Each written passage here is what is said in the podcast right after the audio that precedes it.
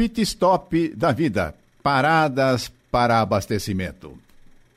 Quando nós necessitamos saciar a nossa fome, procuramos o alimento adequado. Selecionamos aquilo que possa estar mais de acordo para que nós possamos nos alimentar. Quando nós temos sede, vamos procurar de preferência uma água fresca, uma água pura, que possa atender a essa necessidade. E quando nós estamos diante da condição de nosso mundo interior, o que é que vai em nossa mente, o que é que vai em nossos corações, aí também nós identificamos necessidades muito importantes e a vida nos oferece, naquilo que nós observamos, possibilidades de revitalizarmos o nosso mundo interior, de tal forma a podermos caminhar conduzidos pelo entusiasmo, pela esperança, pela alegria. Porém, se não fizermos escolhas adequadas, ou se dermos preferência para registrarmos pela nossa percepção aquilo que, no lugar de revitalizar as nossas condições interiores, pode até contribuir para que venhamos a depreciar, para que venhamos a nos sentir numa condição emocional negativa. Podemos aumentar a nossa condição de desconforto, de desarmonia, e no lugar da alegria, da esperança, vamos encontrar o oposto de tudo isso.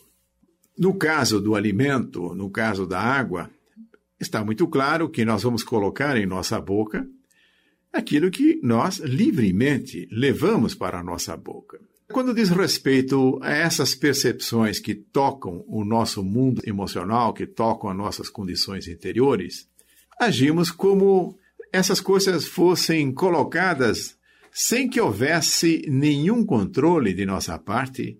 Acabamos por estabelecer se há desconfortos que são colhidos, que produzem essas condições negativas em meu interior, é simplesmente o resultado de eu estar envolto em situações, em estímulos que tenha essa qualidade. Entendendo que nós não temos nenhuma possibilidade de fazermos uma escolha em relação a isso. Primeiro ponto que nós temos que considerar: necessitamos desenvolver uma percepção que se faça da melhor forma possível. Não nos coloquemos diante de uma visão prioritária, porque quando eu estimulo a percepção em minha vida em que me traz uma condição em que sou muito mais propenso a identificar as coisas que criam problemas para o meu mundo interior, o que é que eu vou perceber na realidade? Eu vou perceber essas coisas, porque é isso que eu venho treinando, que eu venho me condicionando. Se nós tivermos à nossa frente um vaso com uma flor, é possível que, num primeiro momento, nós vamos buscar com a nossa percepção descobrir quais são os defeitos que tem no vaso, quem sabe na própria flor. Vamos aprimorando essa capacidade de procurar o defeito, de procurar aquilo que nos causa, inclusive, desarmonia. E uma das formas em que se manifesta essa nossa preferência é quando nós nos dedicamos ao hábito da reclamação. A reclamação é uma descrição daquilo que nós estamos percebendo na realidade de coisas que estão nos incomodando, de coisas que estão de alguma forma nos constrangendo. A coisa fica muito séria ainda porque entendemos que essas coisas que nos constrangem nada fizemos para que aquilo pudesse estar nos tocando e que seríamos vítimas. Estaríamos ali sendo afetados pela obra do acaso. Nada fizemos e essas coisas estão nos incomodando. Sem querer entrar no detalhe disso, porque isso se explica através da lei de causa e efeito e que de fato nós colhemos na vida aquilo que nós semeamos, o simples fato de nós colocarmos atenção no sentido de perceber aquilo que é negativo já mostra por que é que aquilo acaba nos afetando. Mas o que estou trazendo para que nós consideremos é desenvolvermos a capacidade de nos admirar.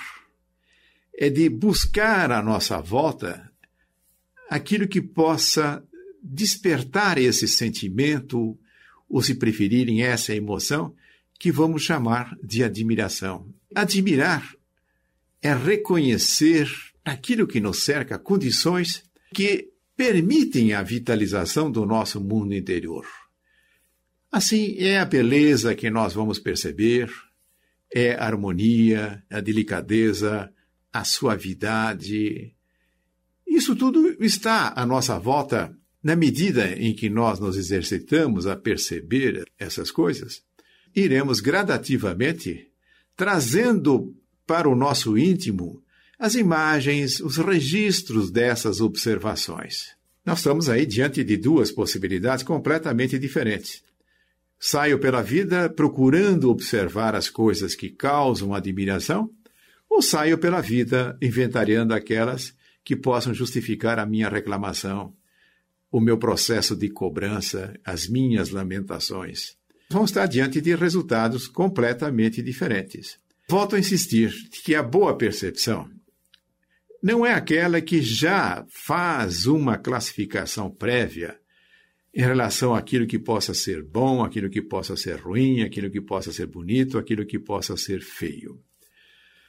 Essas qualificações, elas representam muito mais o resultado de como é que nós vemos as coisas do que de fato seja uma característica daquilo que nós estamos observando.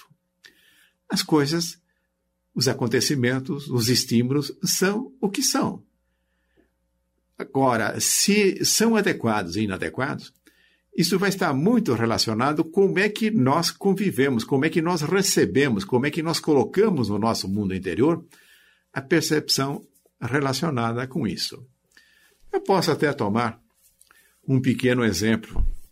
Se uma abelha voa e pousa sobre o nosso braço, por exemplo, Podemos estar diante de situações bem diferentes. Pode ter pousado no braço daquele que tem muito medo da abelha, e logo ele é movimentado por essa emoção do medo e sacode o seu braço, espantando a abelha.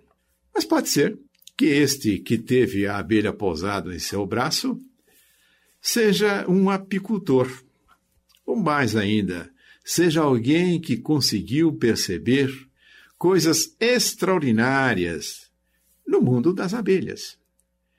E este sabe perfeitamente que, ao pousar no seu braço, essa abelha não representa risco nenhum. Ele terá condições de passar a observar a abelha que está ali. Ele vai descobrir que há muita beleza numa abelha, as suas cores, o formato das suas asas. Diante da mesma abelha, há uma colheita completamente diferente. Uma e faz com que o mundo interior tenha sido revitalizado. E no outro, a percepção foi de tal forma que trouxe intranquilidade, trazendo uma condição interior inadequada. Uma das formas de nós buscarmos uma percepção melhor a respeito daquilo que nos cerca é procurar compreender as coisas, é ter uma percepção correta a respeito de como é que as coisas funcionam. E o primeiro ponto para que eu possa estudar, para que eu possa entender as coisas, é eu ter uma atitude de aceitação. Uma atitude de aceitação é eu estar numa condição receptiva. Eu quero saber sobre esta coisa. Eu quero observar esta coisa. Quando eu estiver diante de uma planta, estarei inteiramente aberto para observar em detalhes as suas folhas, o seu tronco, as suas flores, o seu fruto, a maneira em que ela está implantada no solo, o cheiro que possa estar sendo exalado das suas flores ou mesmo das suas folhas. Eu posso até tocar as folhas, o tronco, sentir a textura desta planta. Na hora que eu estou fazendo isso, começo a reconhecer na planta a existência de coisas fantásticas o desenho da folha, do próprio tronco, as cores da flor, a sua forma também, a fruta, e quem sabe posso até provar no sentido de sentir o sabor dessa fruta. Mas eu posso passar ali simplesmente preocupado com aquilo que possa representar um desconforto para mim. Olha, está muito calor, então estou percebendo o calor. Olha, daqui a pouco vai despejar uma chuva imensa e eu estou aqui desprotegido, não tenho um guarda-chuva, não tenho uma capa. Eu posso estar com a minha percepção ligada no sentido de observar essas coisas que vão criando uma condição de desarmonia. Uma maneira que nós temos para oferecer uma condição mais favorável a encontrarmos aquilo que mereça a nossa admiração, precisamos exercitar o desapego de um lado e evitarmos a aversão de outro lado. Apego e aversão corresponde a coisas muito parecidas. De um lado, nós nos apegamos, e é aquilo que nós nos apegamos, nós temos dificuldade para verificar de uma maneira mais equilibrada o que é, e daquilo que nós nos afastamos por aversão, há também um prejuízo para a nossa percepção. Devemos, assim, estarmos nos colocando numa condição de disponibilidade. O que seria estarmos numa condição de disponibilidade? Estarmos atentos a tudo aquilo que nos cerca, sem uma preocupação de um pré-julgamento, que é aquilo que nós podemos chamar também de preconceito, estabelecendo já as condições em que eu vou aceitar ou não vou aceitar aquilo que eu esteja percebendo. No primeiro momento, se me coloco numa condição de disponibilidade, de aceitação, eu teria a possibilidade de ter uma percepção mais acurada, mais precisa daquilo que eu esteja observando. E aí eu vou perceber uma coisa fantástica. Entre aquelas coisas que me afastava porque não havia uma intimidade maior de percepção, eu começo a ter surpresas imensas. Porque a percepção era equivocada, porque havia um pré-julgamento, um preconceito que evitava a percepção na inteireza daquilo que eu estou observando.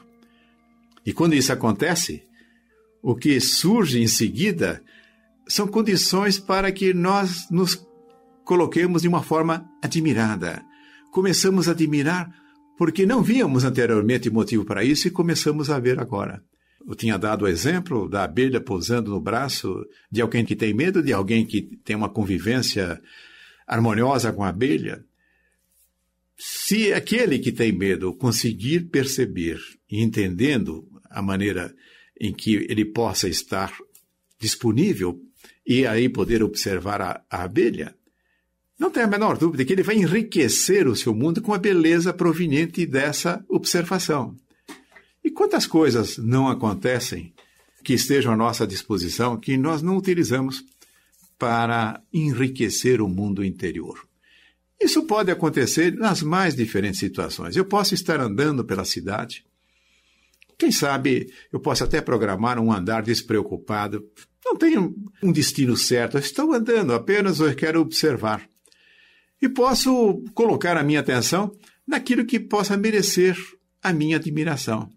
Pode ser uma casa bonita, muito bem cuidada, pode ser uma flor, pode ser a alegria das crianças brincando na rua, pode ser o canto do pássaro ou os próprios pássaros olhando as suas cores.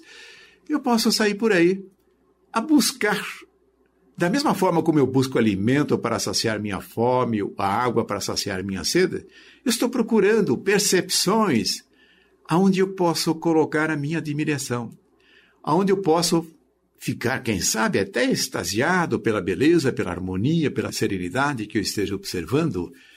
E que rico alimento eu estarei colhendo, eu estarei revitalizando o meu interior. E há uma realimentação que prossegue Quanto mais harmonia eu permito entre em meu mundo interior, permite com que os meus olhos se harmonizem também com a realidade e eu comece a perceber com muito mais precisão aquilo que me cerca. Uma condição transformadora vai acontecendo. A vida em que nós víamos de uma forma temerosa, que nós víamos cheia de armadilhas, nós vamos começar vendo que a vida é algo para ser vivido com confiança, com fé. A vida, no lugar de ameaças, traz oportunidades. A vida, no lugar de estar interessada em nos abater, pelo contrário, está oferecendo as condições para que nós possamos progredir na direção do nosso sucesso, aquele que nos é reservado por aquele que nos criou. Quando desenvolvemos a nossa percepção, percebemos que o mundo é muito mais rico, muito mais belo, muito mais cheio de oportunidades.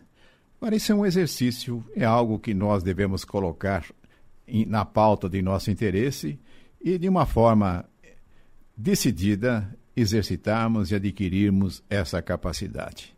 A vida realmente é sensacional. Ela é recheada de oportunidades, de beleza, e podemos transitar por ela, cultivando a paz, a serenidade e a nossa admiração por esse mundo fantástico, por essa terra que nos abriga, uma criação de nosso Pai. E dessa forma, nós certamente iremos mais diretamente, mais rapidamente na direção de conquistar a felicidade, o grande propósito da vida, que de outra forma de nós dizermos isso é compartilharmos da alegria, da felicidade com aquele que nos criou, portanto, compartilhar a alegria, a felicidade com Deus, nosso Pai.